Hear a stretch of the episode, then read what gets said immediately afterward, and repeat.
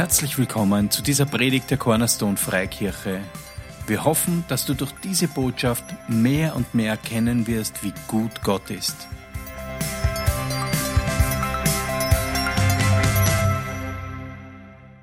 Danke, Herr, für deine Gegenwart, für dein Wort. Danke, Herr, dass wir wirklich einmütig uns um dich versammeln, dass wir alle ein und dasselbe wollen. Wir wollen einfach nur dein Wort. Himmlischer Vater, wir lieben dich, wir lieben deine Worte. Ähm, wo sollen wir hingehen? Nur du hast Worte des ewigen Lebens. Danke, Jesus. Echt, ich mache jetzt mein Herz auf, von dir zu empfangen und ich bitte dich ja, dass du mir die Worte gibst, die du möchtest, dass gesagt werden und dass auch nur die ins, ins Herz hineinfallen und dass die anderen einfach am Herz vorbeifallen. Halleluja, deine Worte sind es, die wir brauchen. Amen. Amen. Ich freue mich schon so riesig auf diese, äh, auf diese zwei Stunden jetzt. Ähm, wieso lacht ihr? Kann jemand so nett sein, mir ein Wasser bringen? Das wäre voll super. Ähm, ich habe nämlich ein Thema aufs Herz bekommen, das ich seit einiger Zeit bewege. Und äh, es ist ein, ein zentrales, ganz wichtiges Thema für uns alle. Und ich möchte einfach beginnen, äh, bevor ich sage, worum es geht, mit einer Person, die für mich eine sehr, eine sehr beeindruckende Person ist im, im, im Wort Gottes. Jemand, der mit einem Eifer destruktiv unterwegs war, mit einem Eifer. Er hat geglaubt, er tut Gott einen Gefallen, indem er Frauen und Männer verschleppt, Kinder, ganze Familien in Gefängnisse steckt und hat eine Freude daran, wenn gottesfürchtige Männer gestorben sind. Und dieser Mann ist der Saulus. Viele von euch kennen ihn. Äh, meistens kennt man nur unter seinem neuen Namen, aber vorher, bevor er Paulus geheißen hat, hat er Saulus geheißen. Und im Galater 1, 13 und 14 sagt er was über sich selber.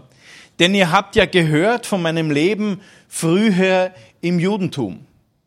Wie ich über die Maßen die Gemeinde Gottes verfolgte und sie zu zerstören suchte.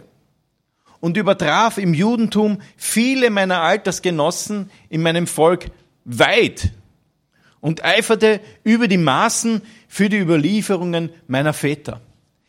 Diese starke Sprache, die er hier verwendet, dass er, er war einfach der fleißigste. Für das, was er glaubt hat, das richtig ist. Also für mich ist das jemand, der einen 400 PS Motor hat, aber nur im Retourgang. Unfassbare Maschine, dieser Saulus, der dann zum Paulus wurde und nachher auch wieder der unfassbar eifrigste war, aber da ist er einfach in die falsche Richtung gerannt und hat glaubt, er tut Gott einen Gefallen. Aber für mich ist es so eine, so eine steile Begebenheit, denn stellt euch vor, du findest plötzlich heraus, nachdem du das alles getan hast, nachdem du zugeschaut hast, wie es verschleppt worden sind, ganze Familien, wenn du das alles getan hast und du findest plötzlich heraus, dass das falsch war, wie es dir da damit geht. Für mich ist das eine der, eine der einschneidendsten Geschichten da im Neuen Testament, wo ich mir denke, Wahnsinn, Paulus, wie, dann als Paulus, wie bist du damit umgegangen? Und das ist irgendwie so zentrales äh, Thema heute. Viele von euch kennen die Geschichte vom Stephanus. Stephanus war einer der, ein, ein, so, so, ein schöner Charakter, also so ein, eine schöne, ein, eine, wirklich ein, so ein Nachfolger Jesu, der so mit so viel Eifer und Liebe gedient hat. Und der Stephanus, den haben sie dann, irgendwann haben sie ihn da klatscht, die, äh, die Pharisäer und boah, haben ihn verhört und in seiner Rede hat er nicht gesagt, na, so, ich habe es eh gar nicht so gemeint, eigentlich, äh, ja, pff, na, also, hm, ich muss ja gar nicht mehr von Jesus reden, also von mir aus, also ich sag nichts mehr. Überhaupt nicht. Der hat eine, eine kühne Rede gehalten, die ich jetzt nicht wiederholen werde, aber wenn du das lesen möchtest in der Apostelgeschichte 7, das mach einmal, wenn du weißt, die, die vor dir stehen, die können dich den Löwen vorwerfen, den Bären, den was auch immer, den Gladiatoren, die können dich vierteilen, was auch immer, die können dich steinigen. Und er hält eine Rede für Gott und erzählt ihnen die gute Nachricht. Im Angesicht seiner Feinde steht er da und erzählt ihnen von dem liebenden Gott von Jesus, den sie gekreuzigt haben. Das hat ihnen auch schon nicht gefallen, dass sie dann vorkommen als diejenigen, die den gekreuzigt haben. Und nach der Rede geht es in der Apostelgeschichte 7, 9, äh, 7, 7, 47 bis 8, 3. Sie schrien aber laut. Also die Audience, die Zuhörer, die Pharisäer, die die ihn angeklagt haben. Sie schrien laut und hielten sich ihre Ohren zu. Undankbar, wenn du eine Predigt hältst und sie halten, die, sie halten sich die Ohren zu. Also ich hoffe, das passiert mir nie. Aber in dem Fall, die haben es einfach nicht mehr ausgehalten, die Wahrheit zu hören. Weißt du was? Jesus wird immer eine Reaktion provozieren in Menschen. Wenn du sagst Jesus, dann werden die Leute entweder sagen Yes oder No. Die haben ganz klar gesagt Nein. Die haben es überhaupt nicht mehr ausgehalten, dass er hier von Gott spricht, von einem liebenden Gott. Und dass das, was sie glauben, dieses Gesetz, dass das erfüllt wurde durch Jesus. Das haben sie nicht ausgehalten. Sie schrien laut und hielten sich ihre Ohren zu. Also dann hört man nichts mehr. Wenn du laut schreist und die Ohren zuhältst, hörst du keinen anderen mehr und stürmten einmütig auf ihn ein, stießen ihn zur Stadt hinaus und steinigten ihn. Steinigen heißt, sie stellen ihn an eine Stelle außerhalb der Stadt, weil das wäre die Stadt verunreinigt. Und dann haben sie Steine genommen und auf ihn geworfen. Und die Zeugen legten ihre Kleider ab zu den Füßen eines jungen Mannes, der hieß Saulus. Und sie steinigten Stephanus. Der rief den Herrn an und sprach, Herr, nimm meinen Geist auf. Er fiel auf die Knie und schrie laut, Stellt euch das vor, was der geschrien hat. Herr, Herr Jesus, nimm meinen Geist auf, er fiel auf die Knie und schrie, Herr, rechne ihnen diese Sünde nicht an. Stell dir das vor.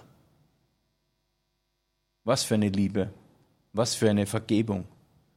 Rechne ihnen diese Sünde nicht an. Und als er das gesagt hatte, verschied er. Saulus aber hatte gefallen an dem Tod. Der ist da gestanden und hat sich gedacht, einer weniger von dir einer weniger von dir. Und hatte Gefallen daran. Es erhob sich aber an diesem Tag eine große Verfolgung über die Gemeinde in Jerusalem. Da zerstreuten sich alle übers Land, über Judäa, Samarien, nur der Apostel nicht. Es bestatteten aber den Stephanus gottesfürchtige Männer und hielten große Klage über ihn. Saulus aber suchte die Gemeinde zu zerstören, ging von Haus zu Haus, schleppte Männer und Frauen fort und ließ sie ins Gefängnis werfen. Hammer. Was für ein, was für ein Rekord, also was für eine, was für eine Auflistung an bösen Handlungen dieser Saulus, bevor er Jesus erkannt hat, getan hat. Und wisst ihr was? Der zweite, von dem ich euch erzählen möchte, bin ich. Bevor ich 1998 Jesus angenommen habe, habe ich eine Menge Dreck am Stecken gehabt. Also eine Menge, Menge Menschen habe ich verletzt, ausgenützt, habe nur auf das meine geschaut, habe gestohlen, habe gelogen, habe meine Eltern hintergangen, habe ein destruktives Leben geführt und hatte auch Freude daran, wenn andere ein destruktives Leben geführt haben. Und wenn jemand daran gestorben ist an diesem Leben, ja, dann hat er halt ein Pech gehabt. Aber irgendwo habe ich auch Blut an meinen Händen. Gut, ich habe keine Kinder und keine, äh, keine Frauen und Männer ins Gefängnis geworfen, aber ich habe mir auch eine Latte an Schuld aufgeladen. Und wisst ihr was? Es gibt eine Schriftstelle, die sagt, wem viel vergeben ist, der liebt viel. Für mich, mich trifft das, auf mich trifft das zu. Wisst, weil ich weiß, dass Jesus mir das alles vergeben hat, fällt es mir leicht zu lieben. Weil wer bin ich, dass ich das zurückhalte, was mir widerfahren ist an Vergebung? Wie ich Jesus angenommen habe, in dem Moment, 1998 im Mai, wo ich gesagt habe, okay, ich weiß nicht mehr weiter. 52 Kilo, drogenkrank, wirklich viele Jahre nicht mehr nüchtern gewesen, kurzer Moment nüchtern in dieser Versammlung. Ach, okay, und wenn es dich wirklich gibt, dann komm in mein Leben. Bam, da war er. Jesus ist in mein Leben eingefahren, richtig. Mit Pauken und Trompeten. Und plötzlich habe ich gewusst, das ist es, wonach ich gesucht habe. Plötzlich habe ich Vergebung erfahren. Die Bitterkeit ist aus meinem Gesicht gefallen. Die Conny ist neben mir gestanden und hat gesagt, das hat sie sofort gesehen. Wie dieses, dieses verbitterte, mm, verkrampfte Gesicht plötzlich weich und so freundlich, wie es heute ist, ja, geworden ist. äh, Gott sei Dank, Halleluja. Es braucht viel mehr Muskeln, bitter reinzuschauen und griesgrämig, als äh, wir wollen es nicht übertreiben mit Energieverbrauch. Ähm, Halleluja. Wisst ihr was? Da, da ist Vergebung in mein Leben gekommen. Ich habe plötzlich erkannt, ah, dieser Jesus hat bezahlt. Er hat bezahlt für meinen Mist, für den vom Saulus, für deinen, für alle, für die ganze Welt. Wo Jesus gesagt hat, Vater, wenn es möglich ist, wenn es einen anderen Weg gibt, dann lass diesen Kelch an mir vorüberziehen. Da hat er gesprochen davon, dass er die Sünden von der ganzen Menschheit, ganze Vergangenheit, ganze Zukunft auf sich nimmt, zur Sünde wird. Das war der Kelch. Nicht nur diese Schmerzen, diese Qual, diese Kreuzigung, die furchtbar, keine Worte dafür, aber auch das war's, wo er gesagt hat, das möchte er bitte nicht trinken, aber er hat gesagt, dein Wille geschehe. Und Gott, der ohne Fehler war, hat bezahlt für dein und mein Mist. Und dass, wenn wir an ihn glauben, sind wir frei von dem. Amen. Und das ist der zentralste Punkt in meinen Augen vom Evangelium. Vergebung. Vergebung. Das ist der Titel der heutigen Botschaft. Vergebung heißt nicht gutheißen. Es ist wichtig, dass wir nicht äh, das verwechseln mit ich vergebe dir oder war eh nicht so schlimm, sondern Vergebung bedeutet, ich rechne es dir nicht mehr an. Und das ist ein großer Unterschied. Ich wäre ja doof, wenn mir jetzt, fällt jetzt nichts anderes ein, jemand kommt, haut mir eine runter und ich sage, ich vergebe dir und eigentlich war das eh ganz gut. Also, das wäre ja Schwachsinn, ja. Vergebung ist etwas anderes.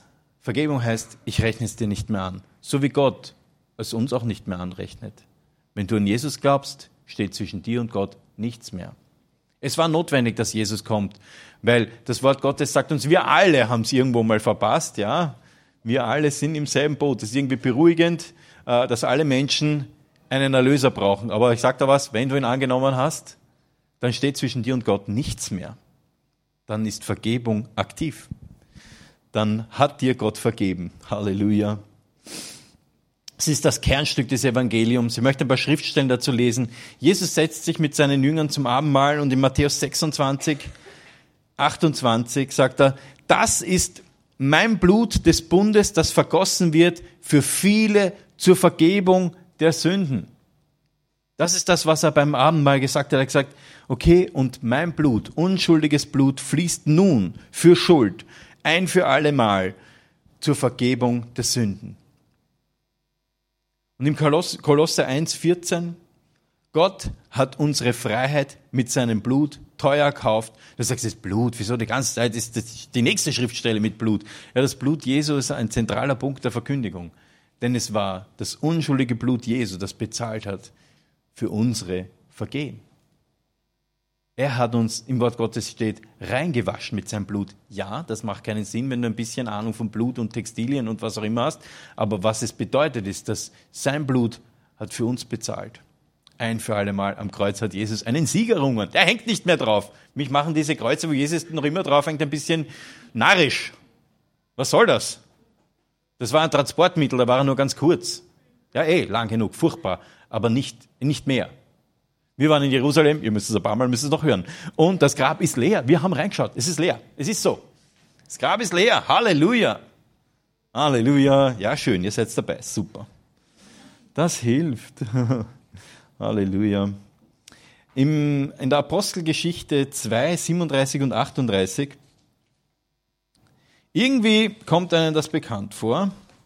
Wieder jemand, der etwas hört und denen durchs Herz ging. Wie gesagt, es gibt zwei Reaktionen wenn du von Jesus hörst, entweder du sagst, ja, den will ich oder den will ich nicht. Vorher haben wir schon ein Beispiel gehabt, die wollten ihn nicht. Ja. Zweifelsohne, die haben den Stephanus genommen, rausgesteinigt. Hier eine andere Situation, wieder Reaktion auf eine längere Predigt. In dem Fall hat der Petrus gepredigt. Als sie es aber hörten, ging es ihnen durchs Herz. Und was ich mir wünsche, ist, dass das, was ich sage, dir durchs Herz geht.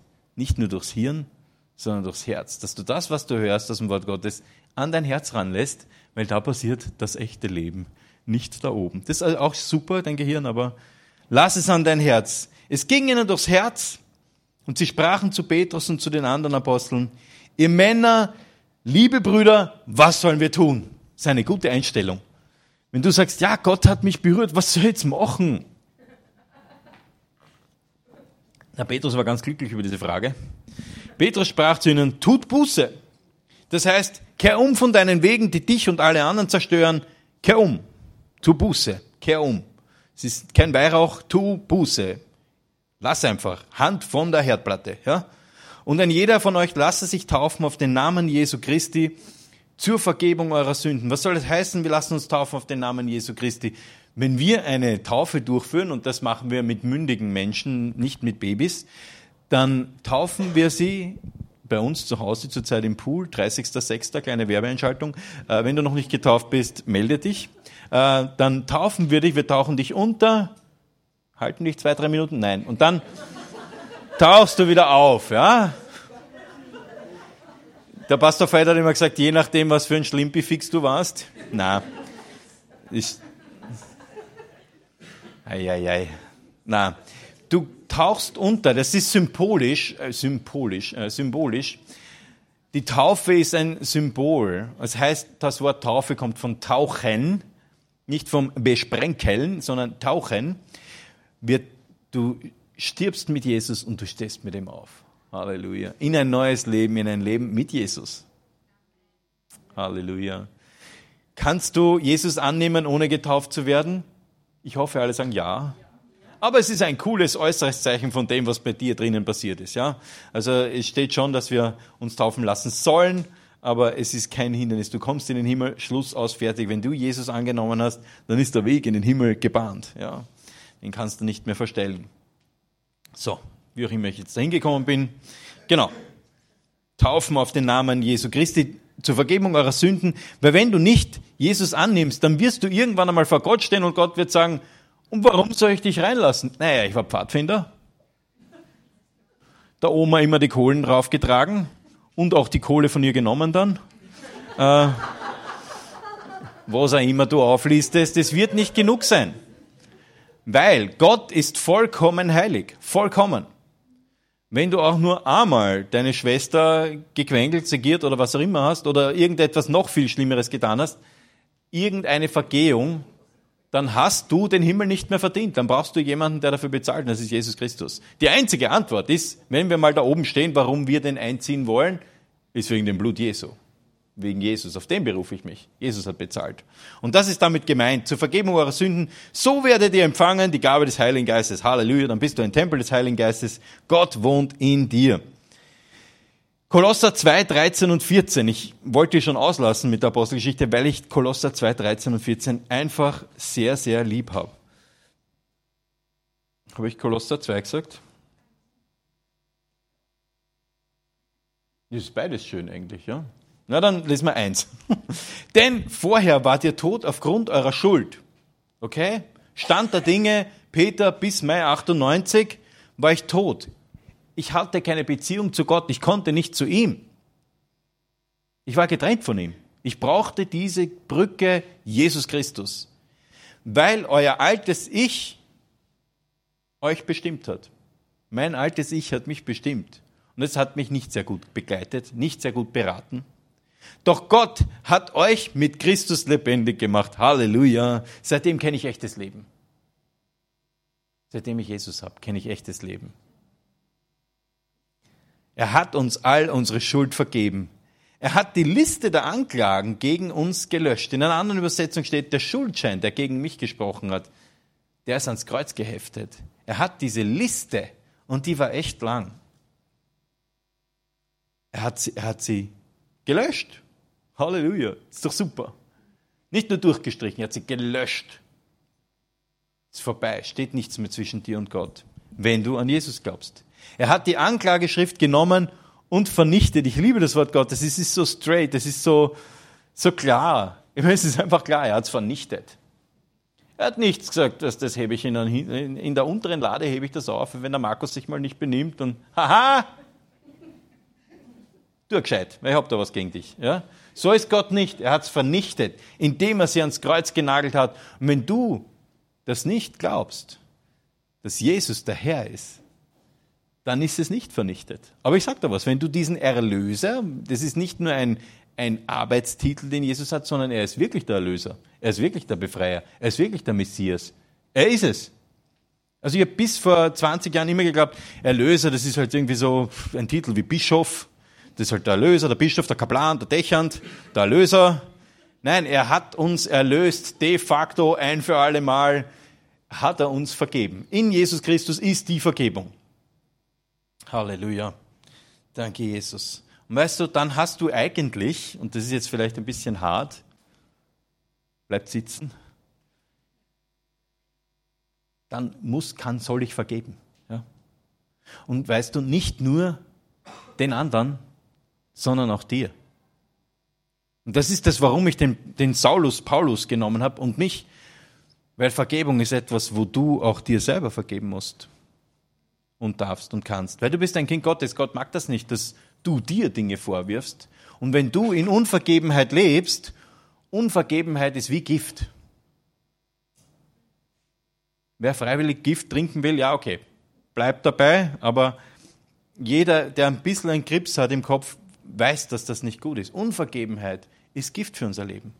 Genau deswegen haben wir Vergebung. Genau deswegen haben wir Vergebung. Du kannst, musst und sollst allen vergeben, auch dir selbst und allen anderen. Und ich weiß, wir können jetzt keinen, keinen Contest machen, wie, wie furchtbar die Dinge sind, die dir angetan worden sind. Und das möchte ich überhaupt nicht runterspielen. Es gibt Menschen, denen Furchtbares widerfahren ist. Die Joyce Meyer zum Beispiel ist von ihrem eigenen Vater jahrelang missbraucht worden. Jahrelang. Sie hat ihm vergeben. Es war nicht leicht. Aber weißt du was? Wenn du vergibst, lässt du los eine ungesunde Beziehung, lässt du Bitterkeit los. Und das Wort Gottes sagt, wir sollen Acht darauf haben, dass nicht eine Wurzel der Bitterkeit aufkeimt in unserem Herzen, weil das macht uns krank und verrückt. Wir brauchen Vergebung. Eine Corrie ten Boom, deren Schwester im KZ getötet worden ist, wo dann der Wärter später dann in einem Gottesdienst, der hat sich zu Jesus bekehrt, hat Vergebung empfangen von Gott. Wo du sagst, gibt's das? Ja, gibt's. Gott ist nichts unmöglich. Wo der dann zu ihr kommt und sagt, kannst du mir auch vergeben? Und sie mit allem, was sie gehabt hat, hat sie diese Hand ausgestreckt. Und wie sie diese Hand berührt hat, ist Vergebung geflossen. Sie hat gesagt, sowas hat sie ihr ganzes Leben weder davor noch danach erlebt, wie stark die Liebe Gottes plötzlich da war, wie sie, wie sie diesem Mann vergeben hat. Weißt du was? Vergebung ist eine Handlung. Es gibt Handlungen der Vergebung. Ich kann mich erinnern, wie ich 1998 die Vergebung erlebt habe in mein Leben. Und ich hatte viele, viele Vorwürfe meinen Eltern gegenüber, ganz besonders meinem Papa gegenüber. Heute sehe ich die Dinge ganz anders. Aber bis dahin war ich sehr bitter und sehr, hatte viele Vorwürfe und fühlte mich unverstanden, was auch immer. Und ich habe gewusst, ich muss zu ihm gehen und muss ihm vergeben. Also nicht nur zu Hause still im Kämmerchen, sondern ich muss wirklich hingehen und sagen, ich vergebe dir. Und er hat dann auch gesagt, ich vergebe dir auch. Das nennt man Versöhnung. Kein Zufall, dass es so heißt. Funktioniert bei Frauen auch. Heißt halt so im Deutschen, tut mir leid. Ähm, dann ist Versöhnung passiert. Plötzlich ist unsere Beziehung auf einem ganz anderen Level gewesen. Treffen wir uns jeden Tag zum Nein. Aber wisst ihr was? Es ist etwas gerade gerichtet geworden, was total schief und schräg war und was auch ungesund war. Das war sicher mit ein Grund für meine körperliche Krankheit, war einfach mein, meine, mein vorwurfsvolles Leben, mein nur den anderen Dinge vorwerfen und selber sehr arm sein dabei. Aber weißt du was? Mir ist vergeben worden, ich kann, dadurch kann ich vergeben. Und ich möchte mich da nicht einreihen in eine Corrie den Boom oder Joyce Meyer. Das ist eine ganz andere Liga, ja. Es kann sein, dass du dich im Recht fühlst, dass du unvergeben bist. Aber eigentlich bist du es nicht. Weil wenn du Jesus angenommen hast, dann ist dir alles vergeben. Und die Gnade ist da, dass auch du vergeben kannst. Und wenn du sagst, ja, ich keine Ahnung, wie das gehen soll, dann lass dir einfach von Gott zeigen, wie groß seine Vergebung ist und wie sehr er dir helfen möchte und wie sehr er dich in Freiheit führen möchte. Weil wenn du unvergeben bist, bist du unfrei. Dann hängst du fest wie bei der Thekla im Spinnennetz, ja dann hängst du fest. Aber wir wollen frei sein, oder? Frei davon. Und Halleluja, du bist nämlich dazu berufen, zur Freiheit. By the way, Gott möchte dich vollkommen in Freiheit sehen. Nicht nur, damit du ein braver Abend und Zeitungen verteilst. Nein, damit du ein hier Kind Gottes bist. Halleluja. Amen. Ja, ich mach's gleich im Monika-Stil und verzichte auf das Mikro, wenn es nicht will. So schaut's aus.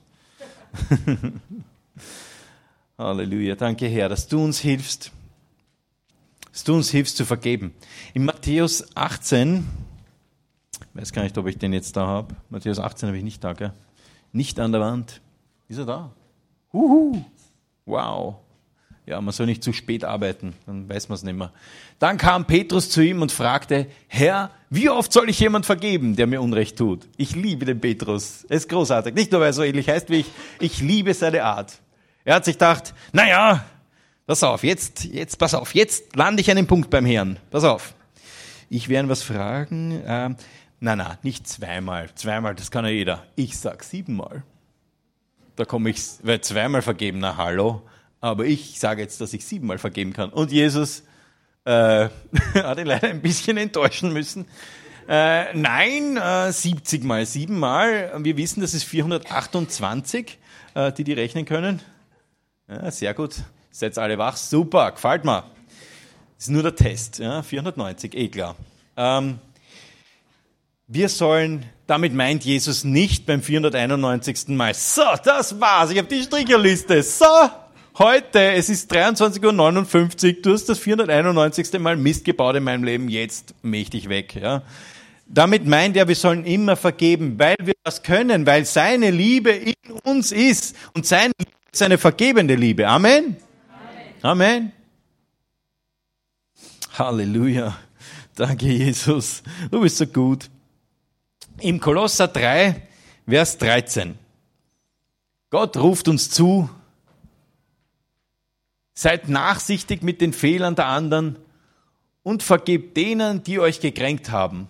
Vergesst nicht, dass der Herr euch vergeben hat, zapf an, an seiner Kraft, an seiner Gnade, an seiner Liebe. Römer 5,5 sagt uns, die Hoffnung lässt nicht zustanden werden, denn die Liebe Gottes ist hineingeträufelt, ausgegossen. Ausgegossen. Hast du schon mal was Ausgegossenes gesehen? Das ist ausgegossen. Voll. Voll. Du bist, dein Herz ist voll der Liebe Gottes und die Liebe Gottes kann vergeben. Immer. Amen, höre ich da aus allen Reihen. Amen, Amen, Amen. Preach it! Halleluja. Ihr müsst einander vergeben. Epheser 4, 29 bis 32. Verzichtet auf schlechtes Gerede. Okay. Muss es da stehen. Na, wir sollten nicht die Gossip Queens und Kings sein. Ne? Auch wenn das, das Fleisch ist dumm, ja. Das Fleisch ist wie ein, also nicht alle Zweijährigen sind dumm, aber es möchte immer nur essen und blöd reden. Ähm, verzichte darauf. Verzichte darauf. Verzichte ist etwas, eine bewusste Handlung. Verzichte auf schlechtes Gerede. Weißt du, was cool ist, wenn du in einer Firma arbeitest und die mitkriegen, dass du da nie mitmachst?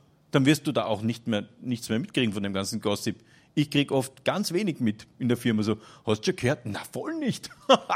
Alle anderen reden schon. Und verzichte einfach auf schlechtes Gerede. Denn Tod und Leben liegen in der Macht deiner Zunge. Amen. Amen.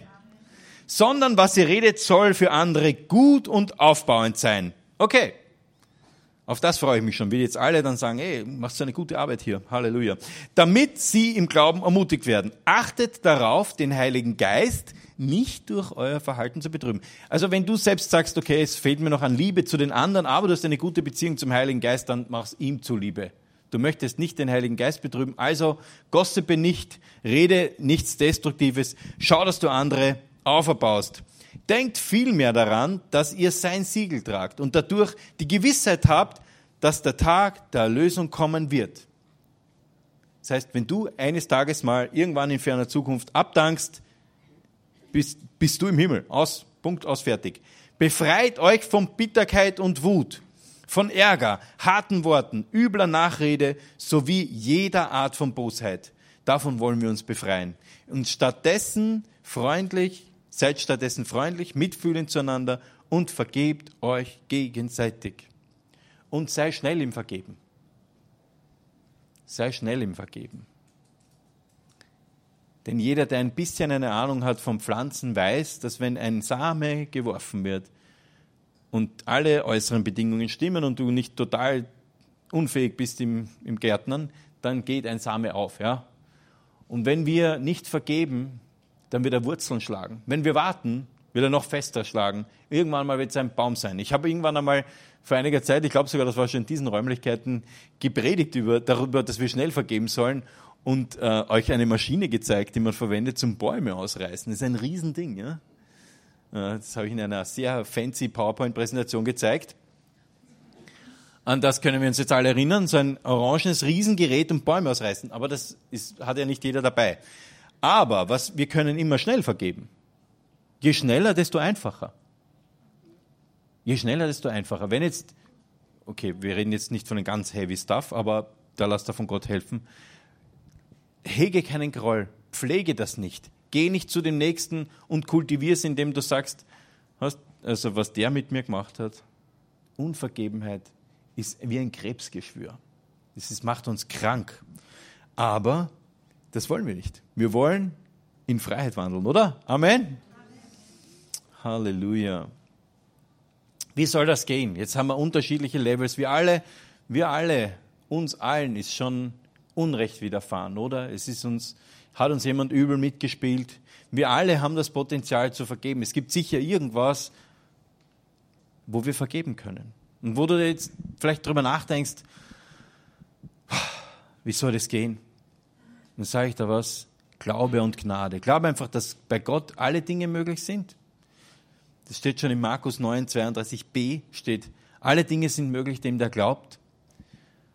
Glaube einfach, dass es möglich ist, in Gottes Kraft zu vergeben, in Freiheit zu leben und handle und mache Schritte, setze Schritte der Vergebung, indem du Vergebung aussprichst. Kann sein, dass du auch äh, konfrontative Gespräche führen musst. Dass du jemandem sagst, du, das hat mich verletzt. Sag nicht, das ist wurscht. Das ist nichts wurscht. Ja. Das kann ich nicht ausstehen. Nein, das war eh nichts. Wenn Leute wirklich verletzt sind, wenn du wirklich verletzt bist, dann kannst du das sagen. Ja. Und dann vergib. Und sag, du, das hat mich verletzt. Und dann vergib. Und dann kann sein, dass das Gegenüber darauf reagiert oder nicht, aber mach's nicht davon abhängig. Weil du hast vergeben und bist damit frei von der Person. Wenn dir jemand nicht vergibt, dann ist er vielleicht nicht frei von dem, aber du bist frei. Wenn du vergibst, bist du frei. Halleluja. Danke, Herr, dass deine Liebe immer genug ist, dass die Kraft der Vergebung in uns lebt, dass wir in Freiheit wandeln dürfen, dass du, vielleicht hilfst du, wenn du kurz die Augen zumachst und so wie ich jetzt einfach innehältst und Gott suchst. Herr, wenn wir irgendwo unvergeben sind, wenn es Menschen gibt, die wir wenn wir, wenn wir an die denken, dann geht uns das Geimpfte auf, es steigen uns die Grausbienen auf. Es, es entsteht nur Zorn, Verletzung. Aber weißt du, Gott in seiner Liebe hat die Antwort darauf. Er hat die Antwort darauf. Und er möchte, er möchte dein Herz heilen. Aber er kann dich nur, er kann deine Verletzungen nur heilen, wenn du aufhörst, dir selber ins Fleisch zu schneiden. Wenn du aufhörst, Bitterkeit zu pflegen, sondern wenn du sagst, okay, von dem möchte ich frei sein. Ich möchte frei sein. Und ich vergebe einfach, weil mir vergeben worden ist. Wenn du diesen Jesus, der die Vergebung in Person ist, noch nie angenommen hast, dann sage ich dir, kannst du das jetzt machen. Mach das einfach und lade ihn ein in dein Leben. Es ist so einfach. Es kostet nichts und doch alles. Aber weißt du was? Du bekommst so viel mehr, als was du hattest. Danke, Jesus, dass du so ein Leben für uns hast, ein Leben im Überfluss. Jesus ist gekommen, damit wir Leben haben und Leben im Überfluss. Danke, Herr, dass zu diesem Leben im Überfluss dazugehört, dass uns vergeben wurde und wir die Fähigkeit haben, die Kraft, die Liebe, die du in unser Herz ausgegossen hast, anderen zu vergeben. Danke, Jesus, dass du uns hilfst dabei. Danke, Heiliger Geist, dass du unser Beistand bist, unser Ratgeber, dass wir durch dich, Halleluja, in Freiheit geführt werden. Hm. Halleluja. Hm. Vielleicht, wenn es dich dabei nicht zu unwohl fühlst, dann bitte ich dich mal kurz die Augen zuzumachen. Weißt du, manchmal braucht es Handlungen im Glauben. keine Angst, ich werde dich nicht vorbitten oder irgendwie bloßstellen, aber ich möchte, dass du die Gelegenheit bekommst, zu reagieren. Wenn du da sitzt und du, du hast Unvergebenheit in deinem Herzen, möchtest das aber loswerden, du möchtest, möchtest das loswerden, du möchtest diese Gelegenheit nützen und Vergebung aussprechen, möchtest vergeben, möchtest frei sein davon, dann bitte ich dich, dass du kurz die Hand hebst. Nur das Zeichen, dass du. Halleluja, danke. Ich sehe diese vielen Hände. Danke, Herr, dass Vergebung fließt von deinem Thron. Danke, Herr, dass du hilfst, dass du das ernst nimmst. Diese Personen, die jetzt da so mutig waren, ihre Hand gehoben haben, dass du ihnen hilfst, jetzt zu vergeben. Sag mal, ich vergebe. weißt du was, es ist so stark, wenn du Dinge aussprichst. Dein Mund ist ein Wunderwerk. Dinge, die du sprichst, haben Kraft. So oder so. Danke, Herr, dass wir Vergebung aussprechen können, dass du jedem, der da ist, die Gnade schenkst. Und selbst wenn er nicht die Hand gehoben hat, dass du, dass du uns wachrüttelst und uns zeigst, hey, the glorious future, die gute, herrliche Zukunft, die du für uns hast, diese guten Pläne, diese grünen Auen, die du für uns vorbereitet hast. Da, danke, Herr, dass das, das, das, das das Leben ist, was du für uns hast.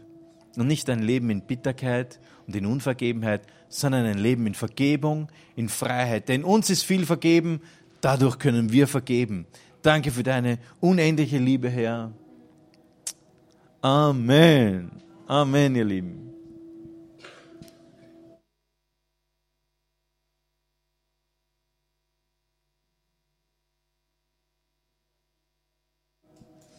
Wenn du noch ein Gebetsanliegen hast oder Unterstützung brauchst in deinem Vergebungsprozess, dann ich bin, bin noch da, bete gern mit dir, wenn es irgendein anderes Gebetsanliegen gibt, sowieso auch. Und ich, irgendwie bahnt sich da hinten ein Lied an, wenn du noch was singen möchtest, kannst auch noch da bleiben. Euch anderen wünsche ich einen gesegneten Sonntag. Mittwoch Lobpreisabend bei uns in Guntramsdorf. Seid gesegnet. Amen.